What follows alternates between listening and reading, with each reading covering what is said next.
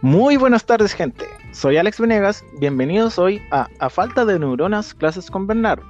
Esta tarde tenemos a unas flamantes invitadas, las neuroansiosas, conformadas por Francisca Gutiérrez, Valentina Pazque y Daniela Torres. En esta ocasión nos hablarán de un tema muy importante, que es el sistema nervioso, su estructura, función e importancia. Recuerden que estaremos contestando sus consultas a través del WhatsApp más 569 45 36 98 54 y de nuestro Twitter, hashtag a falta de neuronas.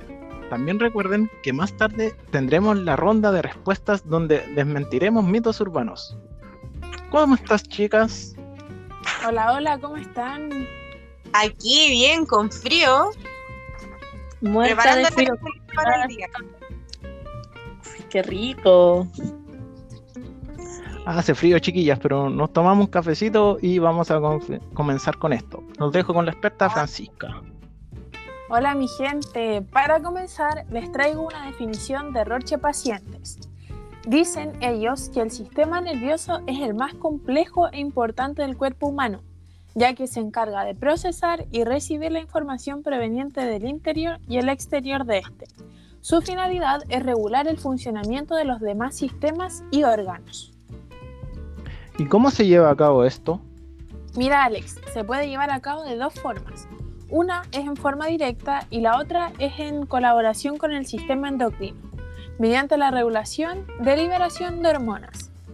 De sus principales funciones se encuentra la relación que hace entre las funciones y los estímulos de las diferentes partes del cuerpo a través del sistema nervioso central.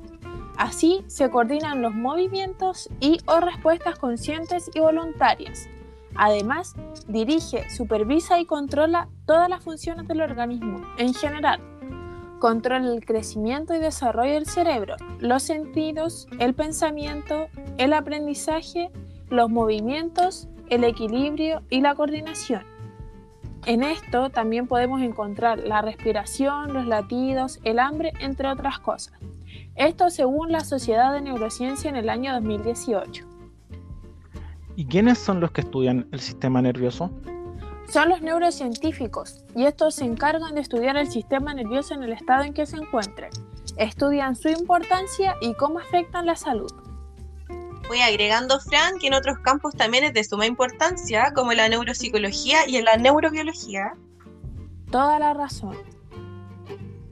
Muchas gracias por esa información, chicas. Pero ahora entramos a la sección llamada Pregúntale a Dani. Hola Dani, ¿en qué partes se divide el sistema nervioso? Hola Alex, te cuento, se divide en dos, en el sistema nervioso central y sistema nervioso periférico. ¿Por qué estructuras está compuesto el sistema nervioso central? El sistema nervioso central está compuesto por el encéfalo y la médula espinal. ¿Y cuál es en el sistema nervioso periférico? Está compuesto por el nervio craneal, el cual nace de la base del cráneo, y el nervio espinal, el cual nace de la médula espinal. Y por último, ¿cuál es el nombre de las capas en donde está situado el líquido cefalorraquídeo? Se llaman meninges, que son capas finas de tejido que cubren justamente el cerebro y la médula espinal. Muchas gracias Dani. Pero ahora llegó el momento de desmentir mitos. ¿Qué tanto sabes acerca de tu cuerpo? Nos llegaron muchos mensajes al WhatsApp y al Twitter con sus mitos y preguntas. Así que vamos ahora, chicas. Hola, buenas tardes. Primero, eh, por el programa, está súper bueno. Y les tengo la siguiente pregunta. Eh, ¿Es verdad que solo utilizamos el 10% de nuestro cerebro? Uy, qué interesante pregunta. La verdad es que lo usamos todo, al 100%, y esto lo confirman miles de escáneres cerebrales, mi querida audiencia. En ellos se pueden ver ondas de actividad que cruzan todo el cerebro, incluso cuando se pide a los sujetos que no piensen en nada. Muy interesante. Oh, ¿de, ¿Es de, de verdad esto, Valentina? ¿Lo que vi en la película era mentira entonces? Completamente falso, Alex. Bueno, vamos con la siguiente. Neuroansiosas, mi nombre es Alejandra, estoy llamando desde Puente Alto. Mi pregunta es, ¿es verdad que yo domino mi cerebro? Gracias, saluditos. Un saludo para toda la comuna de Puente Alto. Y para responderle a este oyente, vamos a decir que esto es completamente falso, ya que es el cerebro el que te domina, porque él tiene la capacidad de apoyarte y guiarte en los movimientos que generes. Pero ¿cómo es falso esto, Francisca? Yo siempre pensé que era al revés. Mucha gente lo piensa de esa forma, Alex.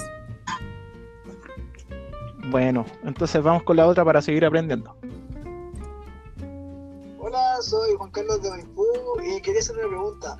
¿El alcohol mata a las neuronas? Eso, saludos. Hola Juan Carlos, mira, el alcohol no mata neuronas, se trata de otro mito extendido entre la población, pero muy importante, el alcoholismo causa problemas de salud y puede llegar a producir daño cerebral. Hay que recordar que se trata de una sustancia perjudicial para nuestra salud y que en algunas ocasiones daña nuestras neuronas. Sin embargo, tomarte una cerveza no te va a hacer menos listo. Ah, mira qué bien eso. Así que una no es ninguna. Exacto. Podríamos juntarnos después, ¿eh? Eso me gustó. Ya, vamos con la otra.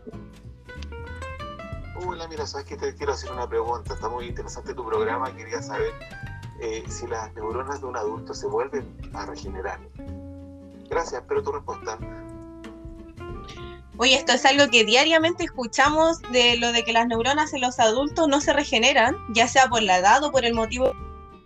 Justamente se trata de eso, de un mito, ya que según un estudio del Instituto Médico Karolinska en Suecia, cada día se regeneran alrededor de 1400 neuronas. Lo único que puede suceder por ahí es que va disminuyendo un poco con la edad, pero no se frena la regeneración. Ah, mira tú, qué interesante esto. Una preocupación menos para mí. Vamos con la siguiente. Hola, mi nombre es Macarena Vallejos y soy de Renca. Mi pregunta es, ¿cuál es la región encargada de gestionar mis emociones? Gracias, saludos. Un saludo para toda la comuna de Renca también. Para responder esta pregunta, la región encargada de gestionar nuestras emociones es el sistema límbico. Esta parte del encéfalo incluye al tálamo, al hipotálamo y a la amígdala cerebral. Además, es la parte de regular la memoria, el hambre y los instintos sexuales. Podríamos decir entonces que el sistema límbico es el centro de mando del cerebro para las reacciones emocionales. Entonces, si tiene alguna penita de amor, culpa al sistema límbico. Oh, y el sistema límbico es el que nos hace sufrir entonces. Súper traicionero. Mal, mal, mal el sistema límbico. Ya, vamos con la última pregunta de esta sección. Mi nombre es Catalina, soy de Chillán y quería saber si la estructura del encéfalo puede cambiar. Me encanta su programa. Saludos.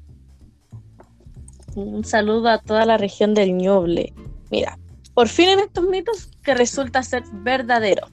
Cuando aprendemos algo nuevo, la estructura de nuestro encéfalo sufre variaciones.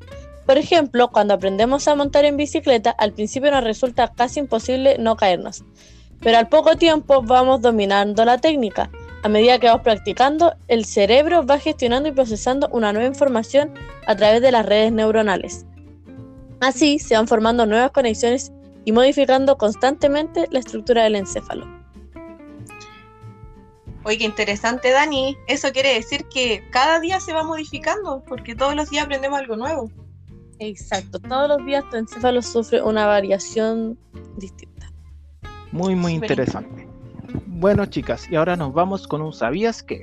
En 1973, Jerrison propuso que la relación entre el tamaño del cerebro y el cuerpo debe hacerse considerando que los organismos más pequeños en general tienen cerebros más grandes, mientras que los organismos más grandes suelen tener cerebros proporcionalmente más pequeños, por una simple cuestión de alometría.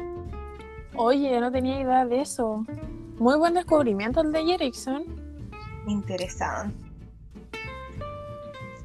Después de haber hablado sobre el sistema nervioso, de su estructura, funcionamiento e importancia, concluimos entendiendo que estudiar el sistema nervioso es de una importancia gigantesca. Comprender cómo funciona nuestro organismo, además de evitar y tratar trastornos y enfermedades, siendo fundamental para el bienestar del ser humano. Sí, recordar que no solo trabaja para producir pensamientos, emociones y conductas, sino que también controla funciones corporales vitales como lo es respirar. Por esto que estudiar el sistema nervioso genera avances en la comprensión de nuestra biología básica y el funcionamiento del cuerpo, desarrollando en lo posible una mejora, bienestar y calidad de vida. Oh, chicas, y ya se nos acabó el tiempo. Les agradecemos enormemente su participación el día de hoy, pero tenemos que dejar esto hasta aquí. Muchas gracias a todos los que nos escuchan. Nos vemos mañana a la misma hora de siempre en A Falta de Neuronas, clases con Bernardo. Muchas Adiós. gracias por estar aquí. Que tengan un buen día, chiquillos. Un Cuídense, tema muy interesante el día de hoy. Cuídense mucho. Nos vemos, chao. Chao, chao. Adiós.